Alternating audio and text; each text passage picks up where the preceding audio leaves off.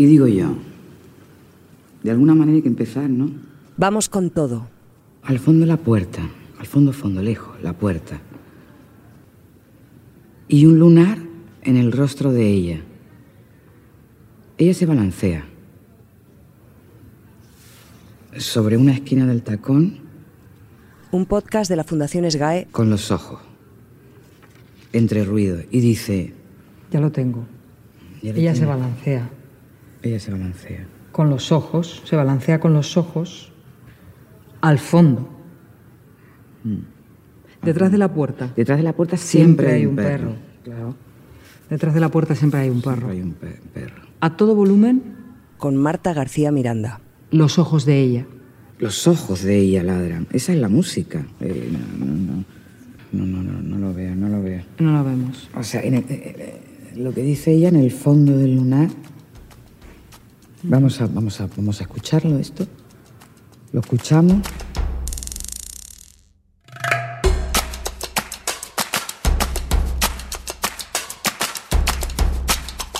De alguna manera hay que empezar por una puerta, un lunar, un perro, unos ojos, un cuerpo que se balancea. Ellas se preguntan, prueban, imaginan, descartan y vuelta a empezar, hasta llegar a ese lugar que al principio es solo un lugar lleno de dudas. Son Mónica Valenciano y Esther Sánchez, bailarinas y coreógrafas durante el proceso de creación de imprenta acústica en 14 borrones de una aparición, una pieza de Valenciano que nació en una residencia en las naves de Matadero cuando el espacio lo dirigía Mateo Feijó. La pieza se estrenó en 2018 y todo ese proceso de creación y de búsqueda fue registrado por el director de cine Manuel Valdés Fernández en una película documental maravillosa llamada He venido a leer la noche. Bienvenidas, bienvenidos a un nuevo episodio de Vamos con Todo que abrimos con la voz de Valenciano, Premio Nacional de Danza y enorme referente de la danza contemporánea en España, por varias razones. La primera, porque acaba de volver a los escenarios con un solo llamado El lugar de los pasos perdidos, estrenado en la Casa Encendida y ya es lo más extraordinario de un 2023 teatral que nos ha sacudido más bien poco. La segunda razón es que Mónica habló de esta pieza y de su universo creativo para este podcast, para Vamos con Todo, pero esa conversación, que sí está en nuestra memoria, no se grabó. Así que no la podemos compartir. Y comenzamos así, compartiendo eso mismo, un intento fallido, porque este vamos con todo va de eso, de buscar y no encontrar y seguir buscando, hasta llegar a un lugar nuevo y distinto en el que no habíamos estado nunca estar aquí y hacer esto para cambiar el mundo. ¿A quién pretendes engañar? ¿A quién pretenden engañar? Se engañan. O lo cambian, vete tú a saber. O vete tú a Greenpeace y cambia algo de verdad. Muévelo, muévelo, muévelo, muévelo, muévelo, muévelo. Que dance todo, que todo se mueva, que se mueva alrededor, que cambie de plano, que el eje se descomponga, que se muevan las partes, que muevan el todo, que todo se mueva sin las partes.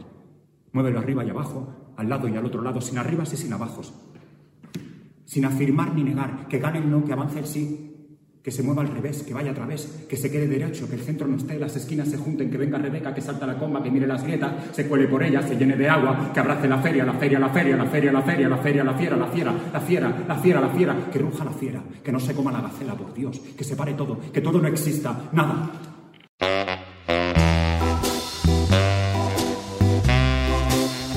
José Juan Rodríguez, J, es uno de esos intérpretes en búsqueda permanente. Le hemos visto en el clásico, con los Grumelot y en varias piezas de Pablo Messiez como Las canciones o La voluntad de creer. Acaba de estrenar una obra llamada Leyenda del espacio, a la que le deseamos larguísima vida, una pieza que ha escrito, dirigido y que interpreta él solo, en un escenario desnudo, con la única compañía de una bicicleta. Y ese hombre solo, de aire bequetiano, ese actor, ese creador, se pregunta con quién, para qué y desde dónde, y se topa, y estas palabras son suyas, con el tiempo, con la gravedad, con el sentido y el sinsentido de las palabras, y con el movimiento. Ese hombre es un hombre, dice su autor, que lucha por existir en ese instante que dura la pieza. Movidas raras. Vamos con todo.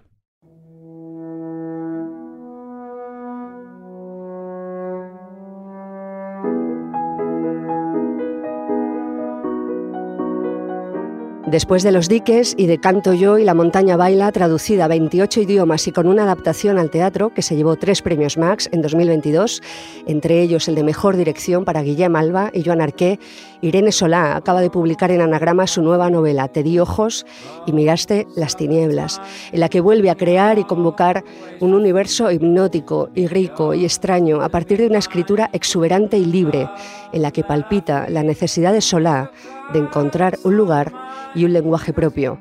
John Milton leería a Irene Solá, dice Eva Cruz. En el folclore catalán existe la figura del demonio petit, diablos menores que frecuentan a los humanos, que los invocan y les piden favores porque son criaturas familiares, de las que te encuentras en el bosque, con cuyas tripas, torturas, muertes y fornicaciones tienes trato diario. Los personajes principales de Te di ojos y miraste las tinieblas, la última novela de Irene Solá, son las mujeres que habitan desde hace 400 años una masía en la profundidad del bosque. Todas preparan una fiesta de bienvenida para Bernadetta, la próxima muerta. El um, està escrit la perspectiva dels morts, està escrit des de l'altra banda. Algunas están vivas y hacen yoga y tienen móvil, pero todas terminarán estando muertas y ellas lo saben y la cosa no les da ni pena ni asco, porque llevan viendo toda la vida, todas las vidas, muertes y partos de cerdas que resoplan y gruñen con una pata de lechón apareciendo entre las ancas, o cabras que andan despatarradas, o corzas cuyas crías quedan colgando como muertas, la cabecita toda oscura y mojada, y las patas delanteras a medio camino, balanceándose, dormidas todavía llenas de mocos.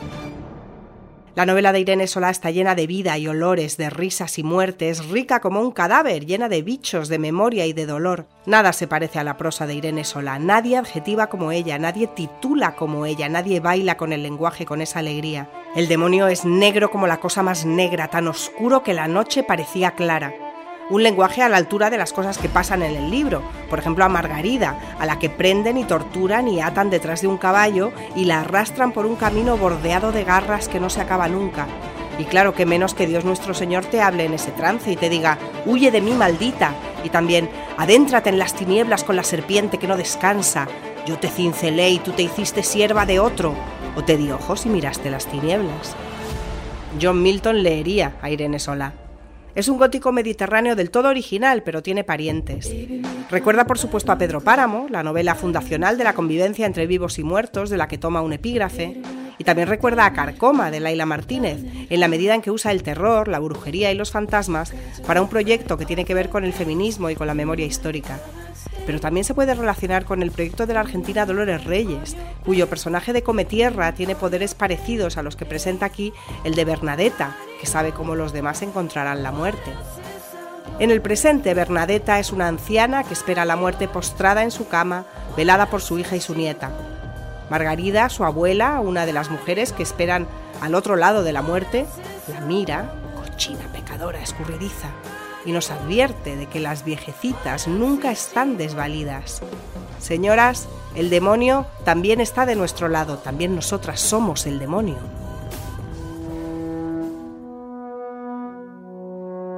Hay un hombre tumbado, inmóvil, dentro de un remolque, en un camping. Desde ese lugar nos dice. Estoy aquí dentro. Llevo ya, llevo ya un buen rato aquí. Dos o cinco minutos, algo así todo completamente oscuras y, hace muchísimo calor. Fuera lo que hay es un remolque, una tienda de campaña sobre ruedas, eh, cubierto con una lona azul y con los intermitentes encendidos. Esa es la, la única luz que hay en el, en el espacio. El único sonido que ahí es el de los relés del intermitente y un goteo de una gota de agua que cae eh, desde un depósito hasta un plato metálico. Eso es lo que hay hasta que el público entre en escena y comience la función.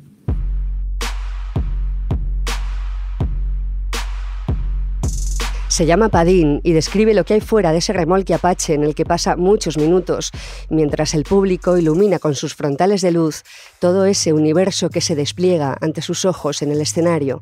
Unas sillas plegables, una sombrilla, un camping gas, un hinchable con forma de unicornio, una radio, un ventilador, objetos que se irán despertando a medida que sean iluminados y que componen un universo llamado Interior Noche creado por Padín, Raúl Alaejos y Ana Cortés, Serrucho.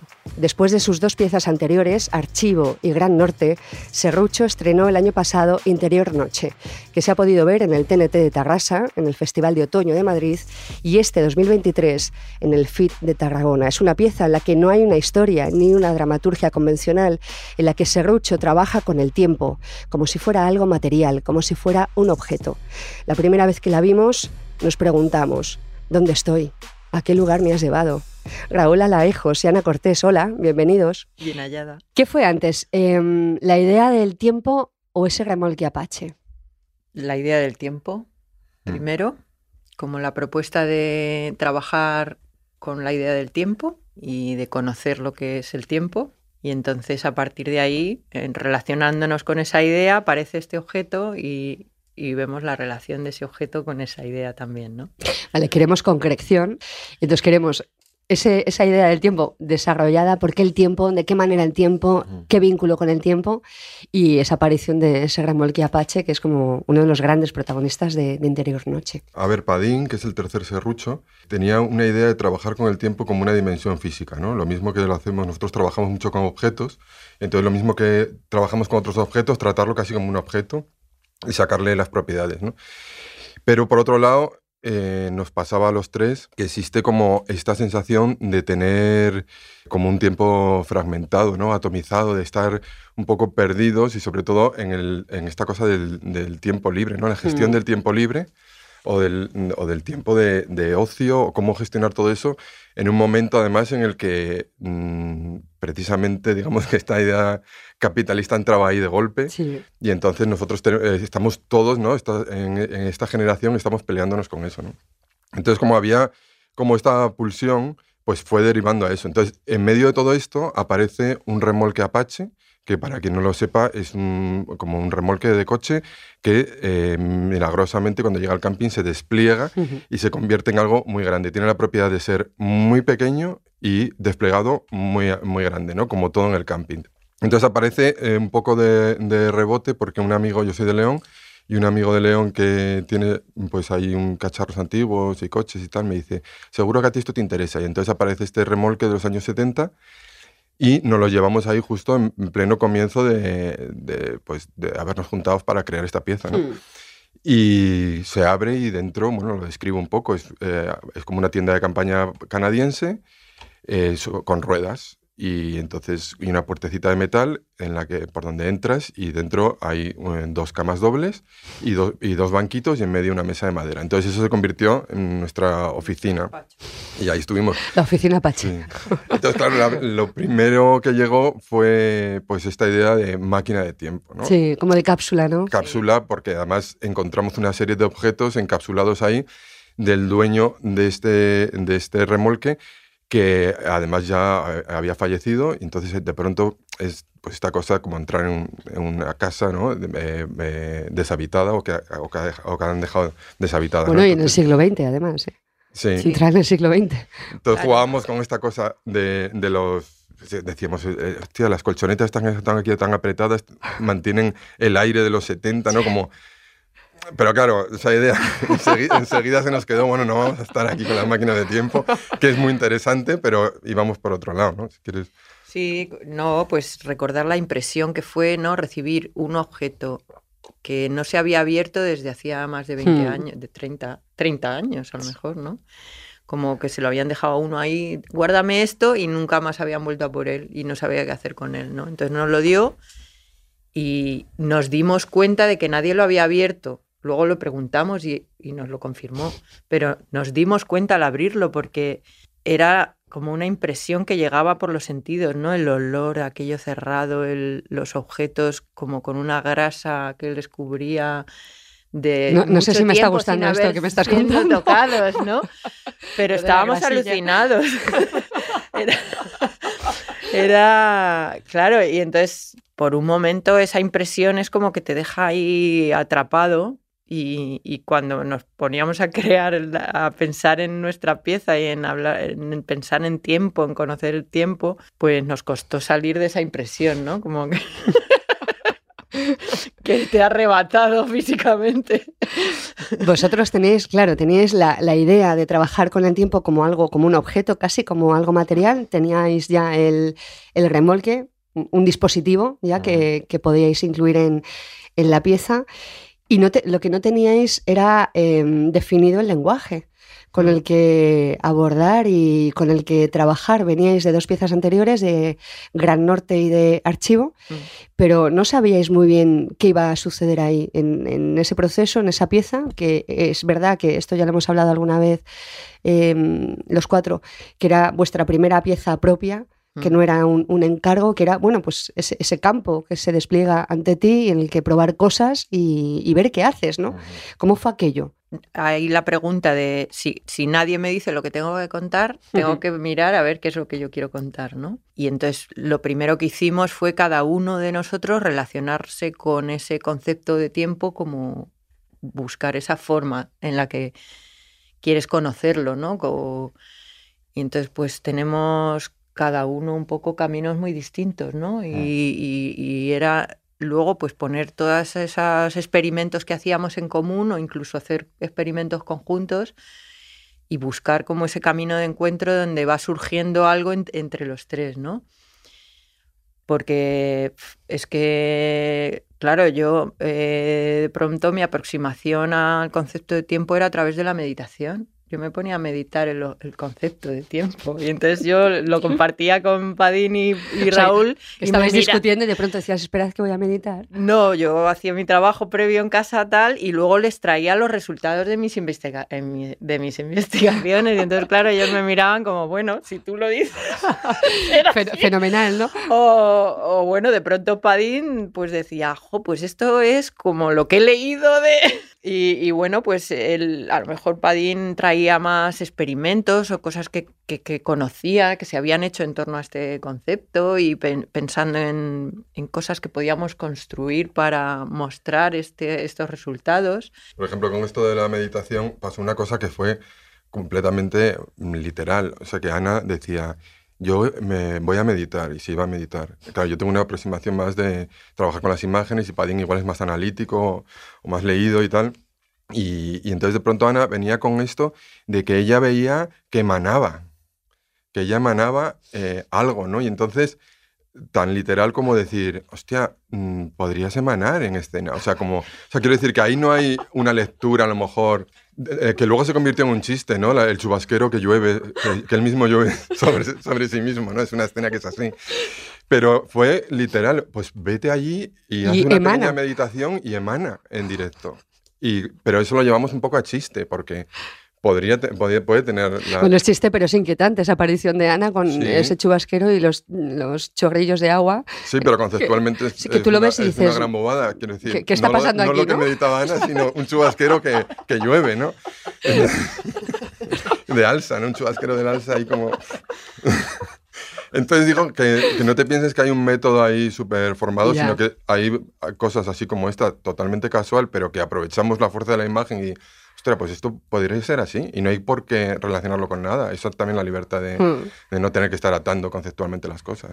Vale, en escena hay una especie, una representación de algo que podría ser un camping, hmm. con sus sombrillas, ese remolque apache, eh, la tumbona, las sillitas, pero hay muchas cosas que están sucediendo en escena y están sucediendo de una determinada manera y tiene que ver también con la participación del público que está modificando e interviniendo en, esa pieza y con algo que, tiene, que está relacionado con lo sonoro y con lo lumínico, con la luz y con el audio. A mí me gustaría que hablarais de, cómo se construye eso, de, cómo llegáis hasta ahí. Pues bueno, formalmente, que lo has descrito muy bien, es esto, ¿no? Quizá doy algún detalle más eh, para que... Como más, más aterrizado, más concreto, sí. En realidad, eh, el público, que es un público de unos 40, 50 espectadores, entra con un frontal en la cabeza, el típico frontal de camping, que no ilumina de forma, no inunda de luz, sino que son eh, pequeños puntos de luz, de tal manera que, que ellos identifican perfectamente su haz de luz. ¿no? Entonces, lo que ocurre mm, principalmente es que el, el, público es responsable de la iluminación de la pieza, ¿no? Y a la, y a la vez su mirada está siendo desvelada en directo y hay, hay esta cosa un poco indiscreta, ¿no? De hacia dónde miras. Y no solo eso, sino que además, perdón, eh, poco a poco eh, se van dando cuenta de que esa mirada tiene agencia en la escena y que pueden modificar cosas, activar o desactivar.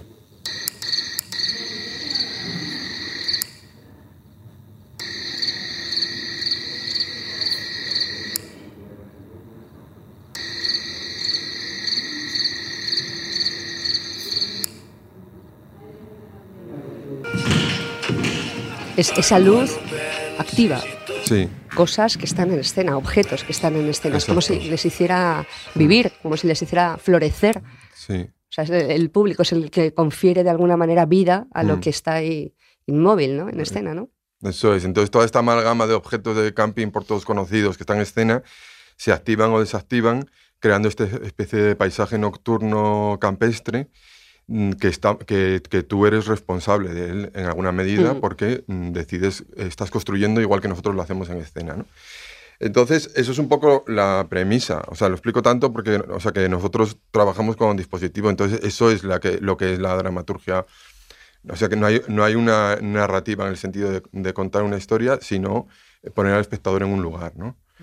La cosa de que todo esto acabe siendo camping es, eh, por un lado, puedes verlo como algo casual por, la, por el hecho de que haya aparecido el Apache hmm. en nuestras vidas en el momento justo que empezamos a crear esta pieza, pero luego, no sé, parece que todo para nosotros empezaba a cuadrar porque también el camping pues es un poco el paradigma de, del tiempo libre, de gestión del tiempo libre, ¿no? Hmm. Y donde está aplicado esta, esta teoría que es tan económica del costo de oportunidad, ¿no? que, que, que básicamente es decir, no gastes el dinero aquí porque lo podrías estar ganando más dinero allí, ¿no? Esa es una teoría que se ha aplicado a nuestras vidas de una manera aplastante de mira a ver en qué inviertes el tiempo libre porque podías estar utilizándolo en otra cosa, ¿no? O sea, es como utilizar tiempo, eh, eh, o sea, gastar tiempo para tener más tiempo, como esta paradoja así de...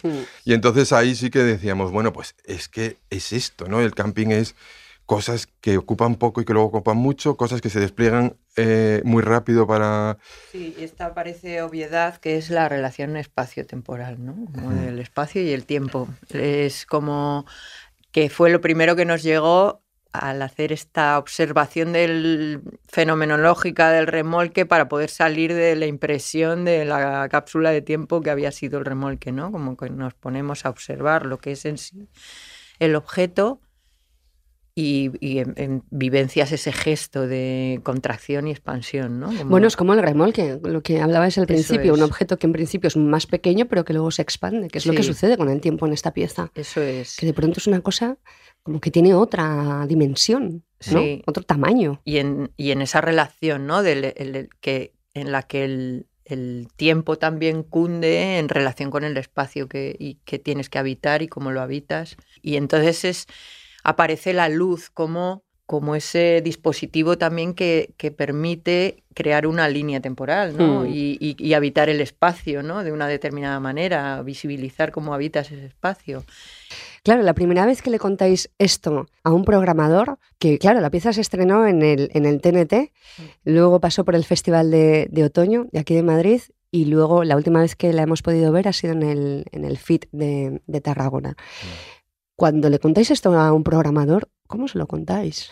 Con muy poca certeza de lo que vamos a hacer, porque ni siquiera nosotros lo sabemos, pero esto en general parece que el mundo de las ayudas... No a todos los programadores les gusta vivir en la incertidumbre. Ya, pero bueno, tú, eh, tú la incertidumbre es interna. Luego de cada, programador lo tienes clarísimo. No, tampoco es eso. Eh, por ejemplo, con Marion, que fue la persona un poco que confió en esto, que es la directora del, del Festival TNT, pues nosotros, claro, sí que escribimos un dossier y escribimos unas líneas de trabajo hacia donde queremos aproximarnos. La formalización le decíamos, puede ser una instalación, porque tampoco ni siquiera venimos del teatro, puede ser cualquier cosa. Ella está muy abierta en eso. Pero yo creo que también, bueno, yo es que como vengo también del cine documental, que pasa precisamente esto, que tú mm. tienes que vender un proyecto que no existe y que no sabes, quieres decir, ni siquiera tienes escrita una línea, entonces tú lo que haces es escribes, escribes una proyección una representación que, que, tienes, con, el total convencimiento de que va a ser lo contrario. Pero tú tienes que tirar por ahí. Entonces, lo haces así, quiero decir, no estás engañando a nadie, pero es que no hay otra forma, porque también, eh, yo qué sé, trabajar así sobre el proyecto cuando precisamente el espacio creativo es eso, ¿no? Eh, acabar en, en las antípodas de lo que habías ideado. ¿Cómo lo ves, de- así de en general? Desconcertante. Pero así de cosas hay muchas movidas. Quitamos o ponemos. ¿Echas algo en falta? Mm, Yo no pondría más. No. No. No, no, no. Vale. Creo que está bien. ¿Y de espacio? No sé, tirar un muro ahora es difícil. Está bien. ¿Tú estás a- no te notas así como apretada aquí dentro? O sea, la No, no, no, no, La tienda, la tienda no es muy grande, pero te notas apretada. No, está súper bien. He dormido en sitios mucho peores. Pero estaba pensando, esta incertidumbre también eh, es algo que se, que se contagia de alguna manera al, al público y qué maravilla que exista esa incertidumbre cuando te sientas en un patio de butacas y no sabes qué va a suceder, porque muchas veces sí sabemos más o menos qué va a suceder en escena, ¿no? Mm. Y ese, ese territorio que llevamos hablando un tiempo en, en- en este episodio de Vamos con Todo, de, de esos territorios que no conocemos, que no, que no sabemos eh, cómo habitarlos, no sabemos cuál va a ser la propuesta, no sabemos dónde vamos a, a llegar y cómo vamos a salir de eso. Ese desconcierto de- del espectador que no sabe muy bien dónde está, eso lo provoca esta pieza. Mm. Y eso es uno de los grandes, grandísimos mm, valores que, que tiene. Mm. O sea, el, el proponer algo que no, no conocemos. O sea, habitar un sitio que no sabíamos que, que estaba ahí, ¿no? Eso estaba en el proyecto, eso estaba en vuestro proceso, en vuestro trabajo. O sea, nosotros, lo, claro, lo que pensamos que es el teatro, que no lo tenemos muy claro, es como un lugar donde poder, eh, po- o sea, eh, llevar al espectador a algo experiencial, más que contarle algo, ¿no? Entonces, sí que siempre eh, pensamos desde qué lugar eh, la gente habita eso. Entonces, sí, que, sí que efectivamente, por ejemplo, esta idea del frontal, independientemente de que sea súper pertinente por lo del camping Mm. y todo eso, también crea una mm, experiencia de confusión muy propia de la noche de camping, que es que todo el mundo se des- eh, deslumbrándose sí. Y, y a la vez eh, funciona a, a nivel de que se hacen temporalidades individuales dentro de que el teatro es un tiempo compartido entre muchos, pero sin embargo tú estás a lo tuyo con tu haz de luz, Sí. eh, eh, activando un mecanismo que atiende a otro tiempo, que a, a que a otro que quiere oír las noticias y está activando una radio. Entonces, sí que, eh, sí que pensamos en eso más que en otra cosa, ¿no? En cómo, en cómo se puede vivir eso o experienciar. Es que sí, una cosa que era muy importante en este proceso, que tiene que ver como con el romper esa linealidad del tiempo, era crear ese experiencia pura de los sentidos, ¿no? Como ese momento en el que tú mentalmente sabes que después de esto va a ocurrir lo siguiente y algo te saca de esa línea de tiempo y te deja en, en un eh, momento de susto en el que todavía no sabes muy bien ni dónde es arriba, abajo, pierdes las categorías, ¿no? Esto sí que era un como una de las retos que teníamos. Entonces, bueno, eh, buscábamos, sí, como poner al espectador en, ese, en esa situación en la que pierdes la noción de dónde estás, de, de, de cuál es... Bueno, yo, y yo me imagino a mucho espectador eh, preguntándose, ¿pero esto es teatro?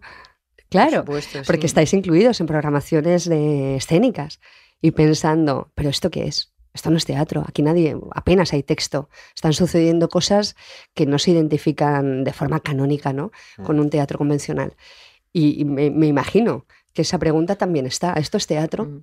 Mira, ahora estuvimos en el FIT del Festival de- Internacional de Teatro de Tarragona y un espectador eh, decía que, bueno, que la pieza le resultaba muy exigente, ¿no? Eh, como un poco quejándose de que no se lo diésemos más, más hecho, ¿no? O que, no, que en lugar de dar respuestas estuviésemos dando, eh, ofreciendo preguntas, ¿no? Y entonces eh, se sentía en un lugar muy incómodo. Tuvimos además la fortuna de que esto mm, lo contó delante de nosotros sin saber que éramos nosotros. Incluso Ana le preguntó, ¿y a ti qué te, qué te- qué te ha parecido? Dice, porque Pensando que eras parte sí, del porque era insoportable, decía Ana. Hombre, yo es que estaba en escena. Dice, ¡ah, no me digas! O sea, esa cosa que siempre quieres que te pase, ¿no? Que es que Qué alguien te diga la verdad y Sí, te diga- y no te diga muy interesante la propuesta o muy original, que es lo que nos suelen decir, que te digan, joder, qué insoportable. Entonces, hostia, no lo podía soportar. Qué exigencia pedís al espectador. Entonces, claro, también ahí ves cómo se aproxima a lo mejor alguien al teatro, ¿no? Desde a lo mejor las historias ya resueltas, explicadas y, claro. y con y dicho lo que tienes que pensar. O también hay otro tipo de propuestas que en realidad te están abriendo eh, preguntas y te están dejando un lugar incómodo a lo mejor o que te tienes que enfrentar con determinadas cosas. Entonces ahí cada uno también elige a qué va al teatro. Bueno, ¿no? pero es una exigencia de que está vinculada con la incertidumbre, es lo que hablábamos Mm. antes. Total. O sea, siento que me estás exigiendo algo porque no, no me estás contando cómo tengo que responder a esto. O sea, no, no hay nada que esté ya como pactado y preestablecido. Claro. Ahí está esa supuesta exigencia que en el fondo no lo es. O sea, Mm. siéntate, observa y vincúlate con esto como te apetezca. ¿no? Mm. O sea, quiero decir que es, lo, es justo lo contrario. O sea, es que no es la ausencia de exigencia. Que es Sí, como que da la vuelta, ¿no? La- Por otro la lado, que conecta le lleva a sitios muy, Claro. muy lejanos Claro. y muy profundos también, ¿no? Te Claro. puede pasar. Total. Claro, hablábamos antes, esta es la primera pieza que no es de encargo, después de las dos anteriores, esta es la primera pieza en la que habéis tenido toda esa libertad de buscar, de, de trabajar a vuestro aire y de, de, bueno, de, de ese proceso de tentativa, ¿no? De, probar cosas, ¿no? Ya sé que es pronto, pero mm, tenéis la sensación de que este es el lenguaje y estos son los procesos por los que vais a, en los que vais a continuar en un futuro. Pues mira, tenemos la sensación de que a esta pieza le falta algo. Le falta vida, le, fa- le falta que se vea en más sitios. También. Pero También. ¿qué, le, pero ¿qué le falta además de eso? Bueno, siempre cuando no, cuando haces algo, le puedes seguir dando vueltas hasta el infinito, ¿no? Porque siempre hay algo como que falta o que querrías cambiar, ¿no? Y hay esa tentación de seguir trabajando en ella, porque también no es una pieza cerrada, ¿no? Pero la vais a modificar, vais a seguir Y trabajando. entonces ella? esa tentación de tal o de, o de hacer algo nuevo, ¿no? Y ahí hay la discusión de, Mm. entre los tres, ¿no? De, Bueno, yo sí creo que le falta circuito ¿eh? a la pieza, que se ha visto poco. O sea Lo que, que pasa es también. que no sabemos cuál es el circuito. Bueno, esto lo hemos hablado también alguna vez, cómo, cómo ese circuito que acoge este tipo de propuestas no es un circuito excesivamente grande. Mm. Entonces, bueno, hay que hacer muchos esfuerzos para que este tipo de piezas se vean. Mm. Esa pregunta que te haces de ¿para quién estoy haciendo esto que estoy haciendo? ¿Para Mm. cuánta gente? Sí. ¿Cuánta gente está pudiendo ver esto? Sí, y luego estas piezas que son así muy híbridas, que pueden ser medio instalativas, medio performáticas, escénicas, pues también de pronto, igual que nosotros, quiero decir, no trabajamos con formatos, ¿no? Dices, lo que preguntabas antes, de cómo te, cómo te enfrentas a, a qué va a ser, ¿no? Dejas que pase, puede terminar siendo una expo, puede terminar Mm. siendo otra cosa, porque no nos hemos criado en el teatro ni estamos ahí, a- eh, a- hay que hacer otra pieza. Entonces, de igual manera, también pienso que se podría programar así. Quiero decir que, que porque de pronto nosotros, eh, alguien dijo, pues esto muy bien para el teatro, pero podría estar en otro lado. Entonces, pero parece que si entras en el circuito ese del teatro, pues son, son piezas de teatro. Y, yo qué sé, las cosas son todas las cosas. Además nos gusta eso, eh, que, que, que- que- se descontextualice la cosa, ¿no? Mm. Que es también a lo que jugamos nosotros en escena, que las cosas sean otras cosas, ¿no? Entonces estamos en disyuntiva, ¿no? No sabemos si Es- mirar hacia adelante o... estamos en lluvia de ideas, estamos en ese momento en el que todo es posible. Pero qué interesante ese momento, qué bonito. Qué guay sería observaros por un agujerito y ver de qué estáis hablando y qué estáis ahí pensando. Pues nada, vente. Vale. Vale. Raúl Alaejos y Ana Cortés, muchísimas gracias. A ti. A ti. I just wanna, I just wanna pop, pop, turn around, turn around, dance, dance. I, just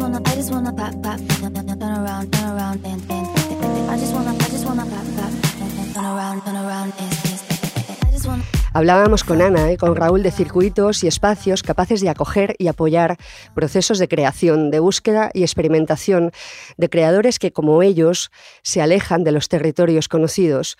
Uno de esos espacios hablaban de él, ellos en esta conversación, y el primero que confió en su proyecto es el TNT de Tarrasa, un festival de artes vivas y nuevas tendencias que comienza en unos días. Lo hace con una programación que incluye a Las Huecas, a Nilo Gallego, Sonia Gómez, Mariona Naudín o el artista austríaco-japonés Michikazu Matsune, que llega con una pieza llamada All Together, que parte de una idea preciosa, la de reunir en un mismo lugar a todas las personas que han sido importantes en nuestra vida.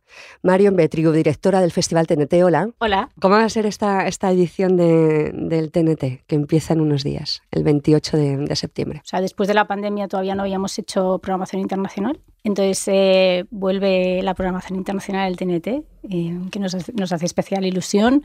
Va a ser una edición donde yo tengo la sensación que hay un poquito más de pausa.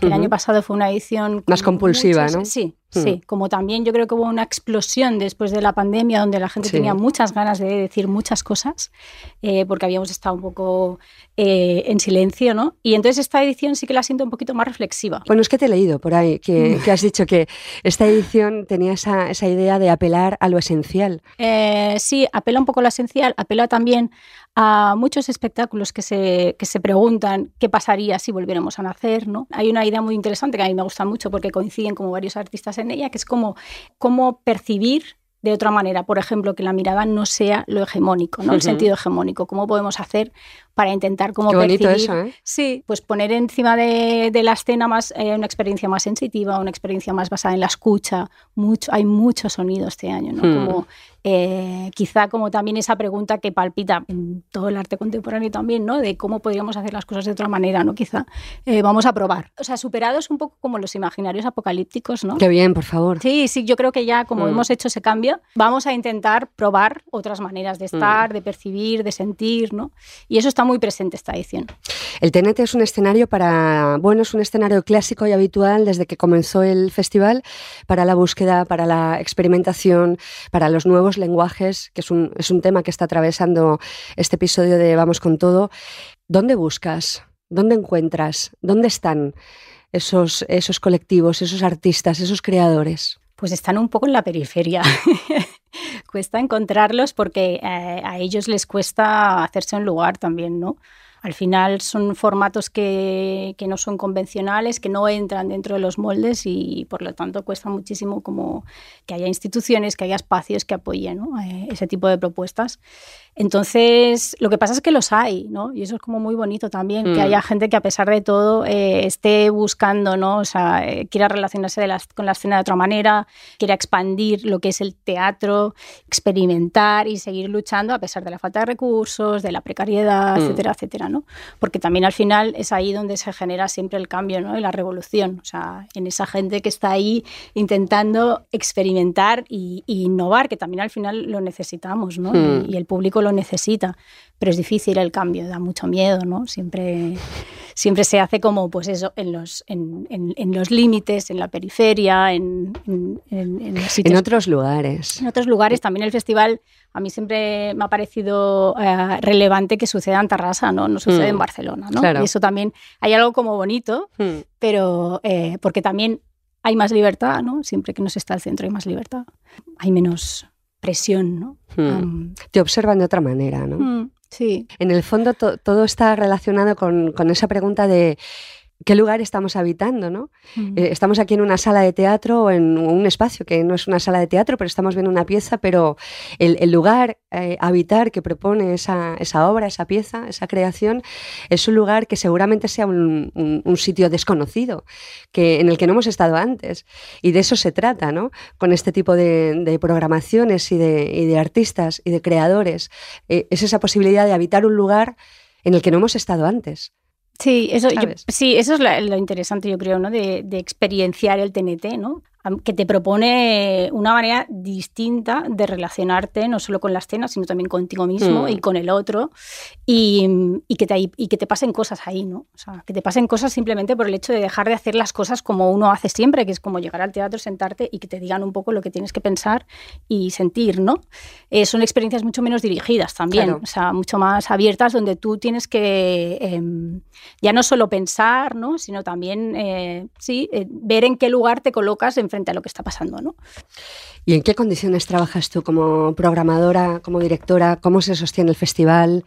Eh, ¿Con qué apoyos cuenta? El festival, sobre todo, um, bueno, depende del Ayuntamiento de Tarrasa, es organizado por el Ayuntamiento de Tarrasa y entonces tiene subvenciones también, uh -huh. más allá del Ayuntamiento, eh, que sostiene un poco toda la logística y organización y aporta un, un presupuesto. Eh, está la Generalitat, que hay una subvención um, y un apoyo muy importante por parte de la Generalitat, por parte de la Diputación. Uh -huh y por parte del INAEM también. Este año tenemos apoyo también de la Fundación SGAE en cuanto a programadores internacionales mm. y que también nos apoya pudiendo llevar a los programadores internacionales, que es una ayuda súper importante porque pues cuando vienen programadores belgas eh, no es problema, pero cuando empiezan a venir los portugueses, los italianos, pues es una ayuda a, y sobre todo de estos circuitos, ¿no? que al final claro, muchas veces son más pues marginales. ¿no? Es que de eso depende, que esas piezas luego tengan vida claro, fuera ese, del festival. Sí, sí, sí, claro. eso es, es, una parte súper importante, mm. ¿no? Promocionar esos artistas para que puedan entrar también en los circuitos europeos, ¿no? que es un poco el, el objetivo que tenemos nosotros ahora. ¿no? ¿Os sentís solos en el TNT, en el circuito teatral un poco más experimental? No, en el experimental no, porque tenemos muchos, o sea, al final tenemos un montón de colaboraciones y, y muchos socios y socias, ¿no? Que, en España, en España. En España, sí. Digo, que los, los espacios que se dedican a esto, uh -huh. estamos todos muy hermanados, ¿no? Porque es la única manera también claro, de sobrevivir. Claro. Eh, sí que nos sentimos más solos respecto a los espacios grandes o los espacios más eh, institucionales que, que, no apoyan este tipo de propuestas, ¿no? Entonces es como bonito porque el micro estamos ahí -huh. eh, en, con mucha comunicación los pocos que somos, que somos muy pocos, pero en el macro sí que... Claro, es que estaría bien que ese micro fuera un poquito más amplio, ¿no? Sí, que fuera no, más eso... grande, que poder llegar a otros espacios, eso por bueno, de supuesto, otro tamaño, una... ¿no? De, sí, con hay... otra proyección. Sí, hay una falta súper grande de, de espacios, de circuito, y por eso también estamos ahora como intentando mm, consolidarnos a nivel internacional, ¿no? Hmm. Porque, porque a nivel nacional es, es, es, es es muy pobre el circuito. Es que a lo mejor, además de invitar a los programadores internacionales, habría que eh, invitar a los directores artísticos de los grandes y pequeños y medianos teatros públicos de España. Lo hacemos, ¿no? lo hacemos. ¿Y, van? Depende. Eh, Eso es un no, ¿eh? Sí, no, o sea, no abundan. Marion Beatriu, muchísimas gracias. Muchas gracias a ti, Marta. Vamos con todo, con Marta García Miranda.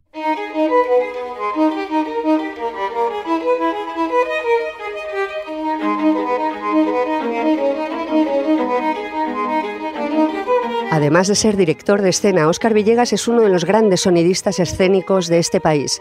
Y en los últimos 15 años, además de formar a nuevas generaciones en el Máster de Artes Escénicas del Reina Sofía, Óscar ha trabajado con decenas de compañías creando espacios sonoros y ejerciendo en muchos casos de asesor de dramaturgia. La lista de gente con la que ha trabajado Villegas es interminable y da la medida del tipo de creador que es. Mateo Feijó, Cookie Jerez, Pablo Mesiez, Claudia Fazi, Los Vértebro, Poliana Lima o María Salgado y Fran Cabeza de Vaca en Hacía un ruido y en Jinete Último Reino. Óscar es nuestro invitado en La Caña con Pablo Caruana. Una pregunta y una respuesta que dura lo que dura una cerveza en la barra de un bar. Días antes de que estrene en la sala Cuarta Pared, dentro del festival surge un trabajo con Vicente Colomar y Carlos Santana llamado Isabel, Diario Sonoro de una Odisea Contemporánea. Óscar Villegas es un hombre corredor de fondo de teatro, lleva desde los 90 eh, metido en esto eh, como creador en una compañía vital para, para, entender el teatro madrileño que se llama Gichi Gichido, eh, pero también tiene otra faceta de ruidero, de sonidista, de creador de espacios sonoros. Tú trabajas más en el ámbito de lo que se denomina eh, nuevos lenguajes y uh, de, 20, de hace 25 años ahora las cosas han cambiado muchísimo una de las reivindicaciones en el cambio de siglo era que había toda una escena emergente, se decía, eh, que no tenía cabida en los teatros públicos, en las programaciones de los teatros importantes, por decirlo así, y eso en teoría ha cambiado. Y eso en teoría tendría que hacer que el sistema escénico nacional fuese más sano. Aún así, ahí hay dudas de que eso realmente se haya conseguido o que se han dejado muchísimas cosas en el camino y a ti que estás con, con compañías que tienen que distribuir, que tienen que producir, que les ves eh, qué proyectos llegan, que no llegan y cuál es la, un poco la realidad, quería hacerte esta pregunta tan larga eh, y tan amplia. Fíjate, yo siempre he tenido la sensación de que, de que los programadores no están buscando tanto el, el seguir la trayectoria de un creador como el, el encontrar piezas que encajen dentro de lo que ahora mismo dentro de lo que ahora mismo está petando en Europa esto es un jardín muy raro ¿eh? en el que me estoy metiendo, pero siento la sensación de que necesitas el aval de haber estado fuera. Y hay, una, hay un interés por viajar fuera a los grandes centros de creación en Bélgica, Francia, Alemania, para luego volver como con esa condecoración, o al menos yo, yo, yo veo eso, ¿no?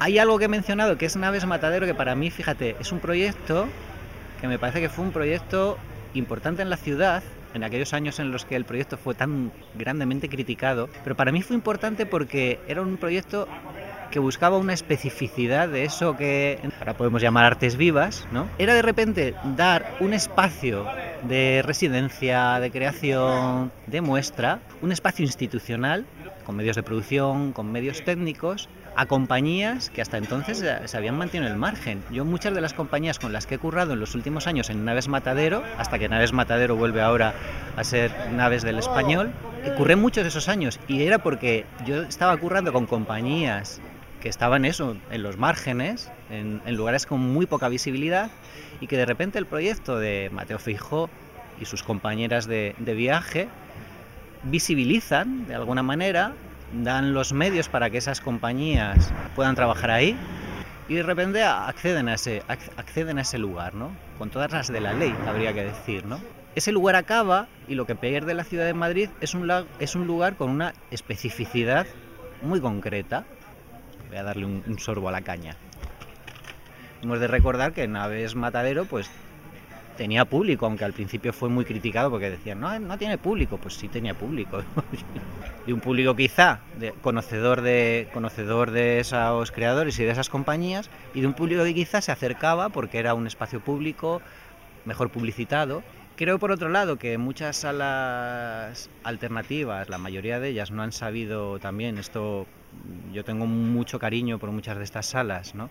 Pero creo que es verdad que no han sabido realizar un trabajo de acompañamiento de los creadores y un trabajo de dar visibilidad a esos creadores. En todas estas salas hemos visto los comienzos de muchos creadores que ahora mismo son potentes y que lo están petando o que lo han petado en su momento.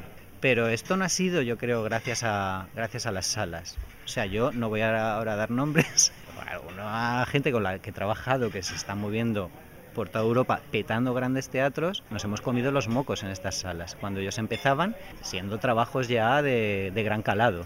Entonces yo creo que las salas en su momento no supieron aprovechar eh, el empuje de estos grandes creadores y se han quedado en un espacio, la mayoría de ellas, mortecino, anodino, en el que suceden cosas, pero son cosas muy todavía a la sombra, en las que seguimos yendo los mismos públicos que seguimos yendo desde hace 20 años.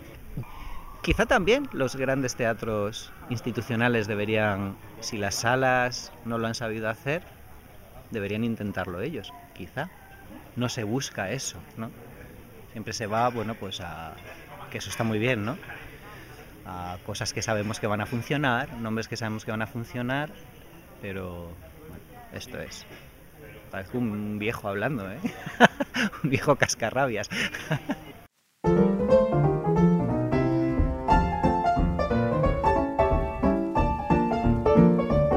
Elvira Marco, directora del área de escénicas de, de, la Sociedad General de Autores de la SGAE. Hola. Hola Marta. Hablamos, estábamos hablando en este episodio de obras, de creaciones, de piezas que utilizan otros lenguajes eh, escénicos más experimentales. Son piezas a veces que no utilizan el texto. Y, bueno, son susceptibles también estas piezas de ser registradas y de que generen derechos de propiedad intelectual. ¿De qué manera? Sí, es verdad, Marta, que es que estamos en un momento también donde los lenguajes escénicos pues evolucionan y estamos viviendo, pues vemos el teatro de objetos, el teatro documental o el teatro, como tú dices, casi sin, sin palabras o la performance.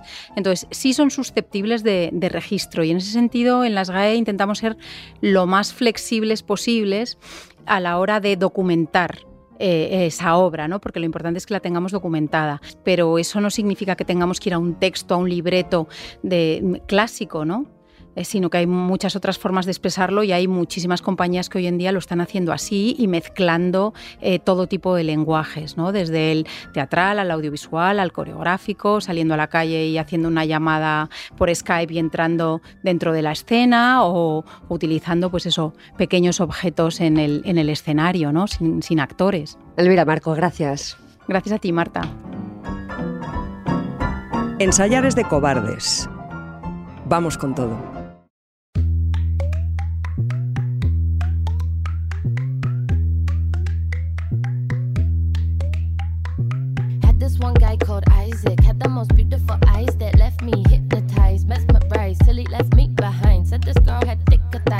Hemos hablado de otros lenguajes, de otras maneras de crear y de la necesidad de habitar otros territorios distintos. Con eso también nos referimos a salas y espacios de creación y residencias fuera de los grandes centros de producción y exhibición, lugares como el Spy Ñam Ñam, el Consulado de Sociedad Dr. Alonso o el Animal a la Esquena de Malpelo. Álvaro Vicente.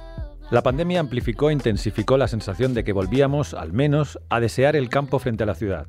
Fueron muchos los que iniciaron ese camino de retorno a esos pueblos que se iban vaciando sin remedio desde hace 70 años. También las periferias de las grandes urbes cobran protagonismo artístico, aunque a veces sea a pesar de la expansión horizontal que urbaniza sin servicios públicos encadenándonos al coche y al centro comercial. En lo cultural, estos movimientos son en realidad anteriores a la COVID. Un buen ejemplo es el Foro de Cultura y Medio Rural que promueve el Ministerio de Cultura, que este año ha llegado a su sexta edición.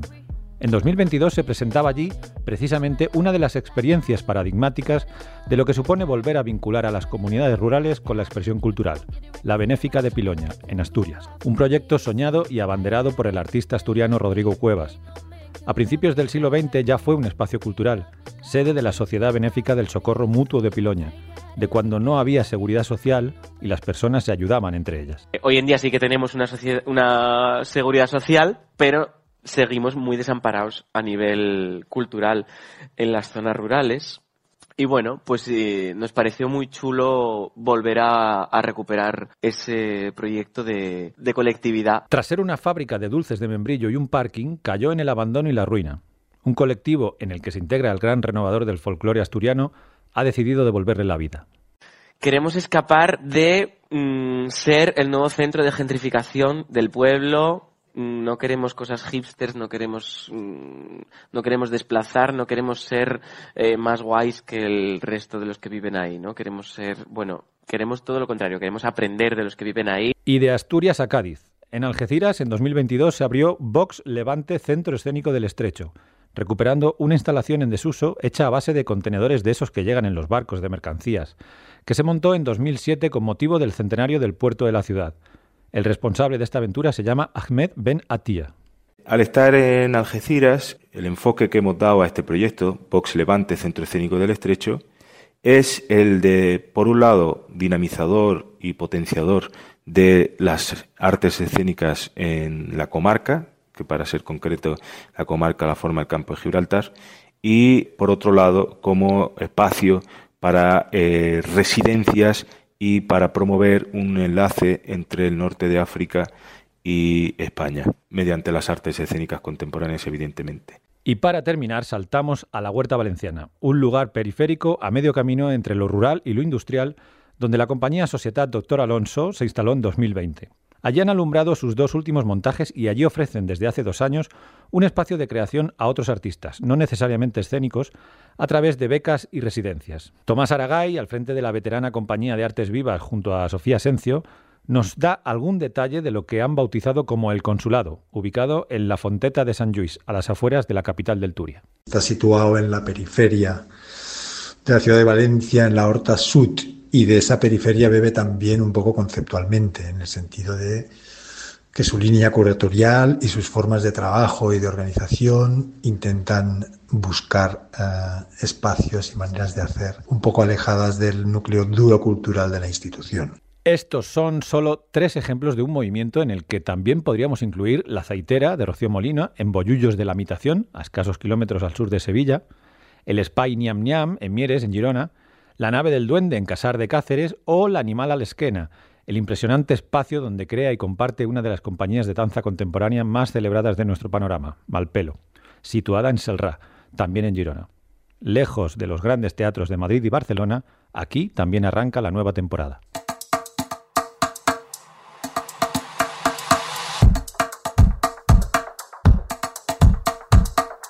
Es una comedia, pero en verdad eh, tengo que decir que, que, es una tragedia, ¿no? Lo que hay cosas muy terribles que yo los cuento de una forma que permiten una carcajada muy elevada.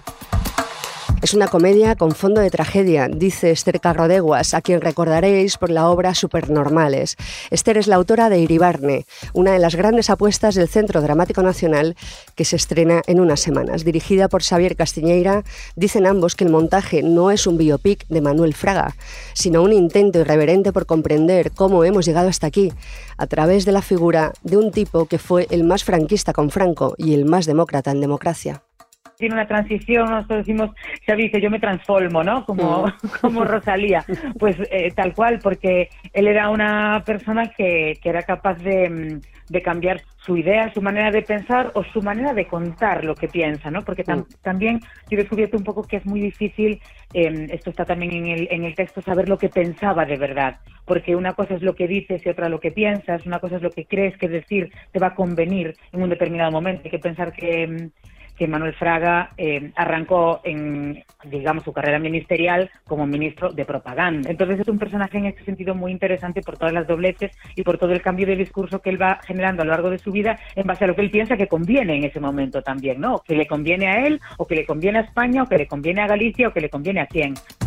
Hemos leído un borrador del texto y la obra es un festival cómico loquísimo, delirante, crítico, político, súper disfrutón y además muy, muy, muy bien escrito. Carrodeguas y Castiñeira plantean un montaje en el que, cuidado, Iribarne quizá seamos todos. Desde el principio de, antes de estar escrita, ¿no? Cuando teníamos como la idea, la intuición de que haríamos esta obra y tal, siempre pensamos que todo el elenco tendría que pasar por, por Fraga, porque nos parecía que también hacer esta obra era un poco descubrir el Fraga que hay en ti, ¿no? El Fraga que todos llevamos dentro, las veces que todos sentimos un poquito, las veces que todos contamos las cosas a nuestra manera, las veces que cambiamos de idea porque la idea de ayer uh, ya no nos convence, ¿no? Que un poco todos tenemos algo de algo de eso y que era bueno no hacer una persona una personalidad Fraga, sino todas las personalidades Fraga. Entonces todo el elenco va pasando por por Fraga y de repente aparecen cinco en escena en diferentes cosas, uno pescando, otro cazando, otro inaugurando paradores, lo que sea, ¿no? Es, es un chiste de la obra.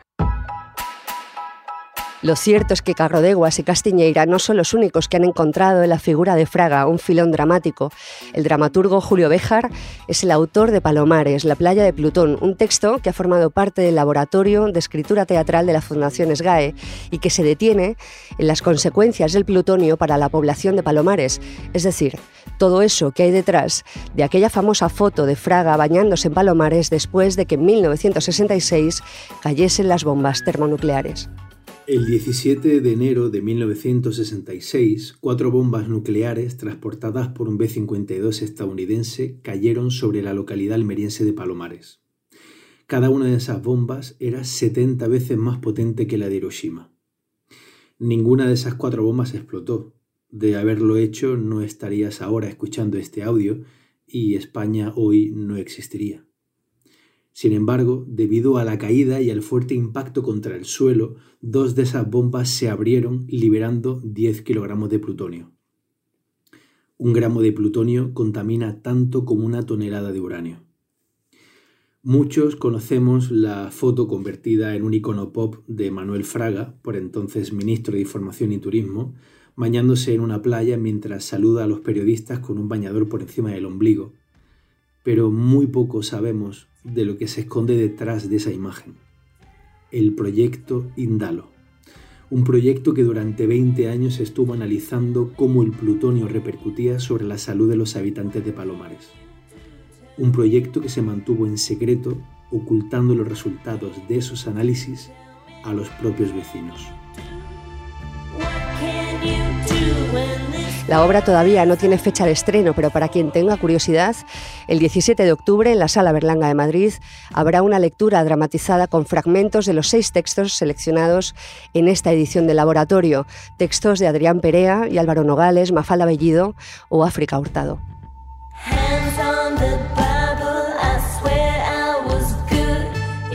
En este viaje por las obras y procesos de creadores que se preguntan cómo hacer desde otro lugar, también miramos fuera de España. Desde su estreno en 2004, Osamba do Crioulo Doido de Luis de Abreu se convirtió en una pieza de danza icónica que abordaba la cuestión racial y la historia de violencia y explotación en Brasil. Durante los años del gobierno de Bolsonaro, la pieza fue cancelada en varias ocasiones y ahora acaba de ser recuperada por la Bienal de Arte de Sao Paulo, que bajo el lema Coreografías de lo Imposible ha reunido a más de un centenar de artistas, el 80% de ellos no blancos, en una edición que ha desafiado relatos y miradas hegemónicas. Eduardo Maura. Estos días se ha inaugurado en Sao Paulo la 35 Bienal de Arte, uno de los eventos más importantes del hemisferio sur, o por decirlo de otra manera, el evento artístico más importante que se realiza en un país no blanco.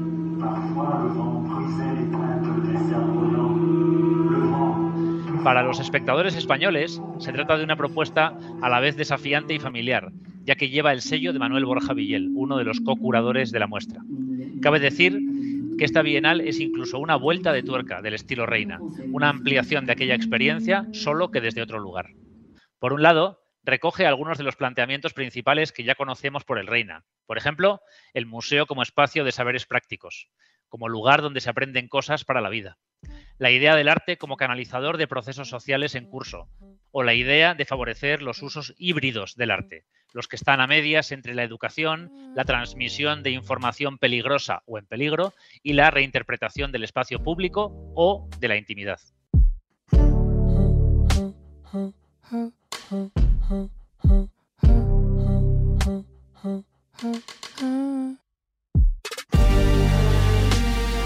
Por el otro, la muestra combina estos elementos con una selección de artistas mayoritaria y afirmativamente no blanca.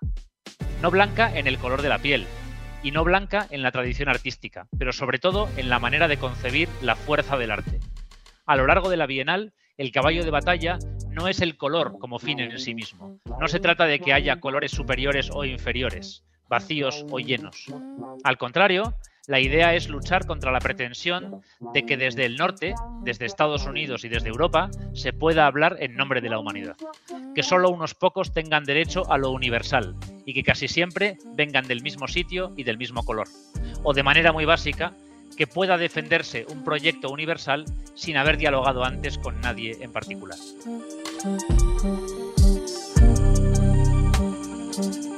Este desafío a lo universal blanco del norte no implica, como a veces se plantea desde posiciones conservadoras, una renuncia a los valores de la Ilustración, al Estado de Derecho, a los derechos humanos, en favor de lo identitario y de lo que nos diferencia. Sea con ironía o desde la rabia, el desafío a la blanquitud consiste, como hace Luis de Abreu, en no dar por supuesto que el cuerpo solo hace lo que la mente le dice, que el cuerpo no tiene valor propio. Consiste en que el patrimonio del progreso no se le concede al ferrocarril y al comercio extractivo, como hace Ibrahim Mahama en la instalación que abre el recorrido. También consiste en estar en los lugares de manera diferente, en tener los pies en el suelo de otra manera, como ocurre en el cuadro El extranjero de Sidney Amaral y como ocurre también en las piezas performance de Min Tanaka y François Payne. También lo vemos en Conspiración, el vídeo de Simone Leigh y Madeleine Hunt Ehrlich, que ya conocíamos por la Bienal de Venecia, o en el archivo afrofotográfico Zumbi, que recoge más de 30.000 fotografías de protestas y movimientos sociales en el estado de Bahía. Estaba todo esto y mucho más, por cierto, con una interesante presencia española, artística, curatorial e institucional. Una presencia que esta vez, para bien, ha sido cooperativa, abierta y útil, como debería ser, pero no siempre es.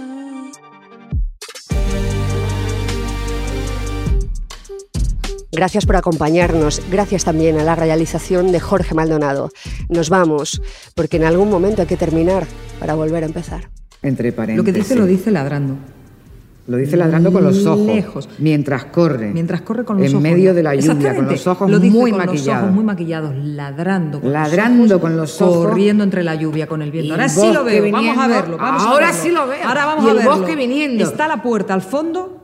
Sin perder de vista la música de la cola del perro, entre paréntesis. Ella. Siempre. Eh, esto está detrás, de, la, puerta. hay un perro. Y al Eso. fondo, longitudes y latitudes del siempre mismo, Mismo abrazo. abrazo. Y ella Eso es una pregunta. ladra con los ojos muy maquillados Eso es una en el pregunta. viento. Esa es la música de la pregunta. Esa es la pregunta. Vamos con todo.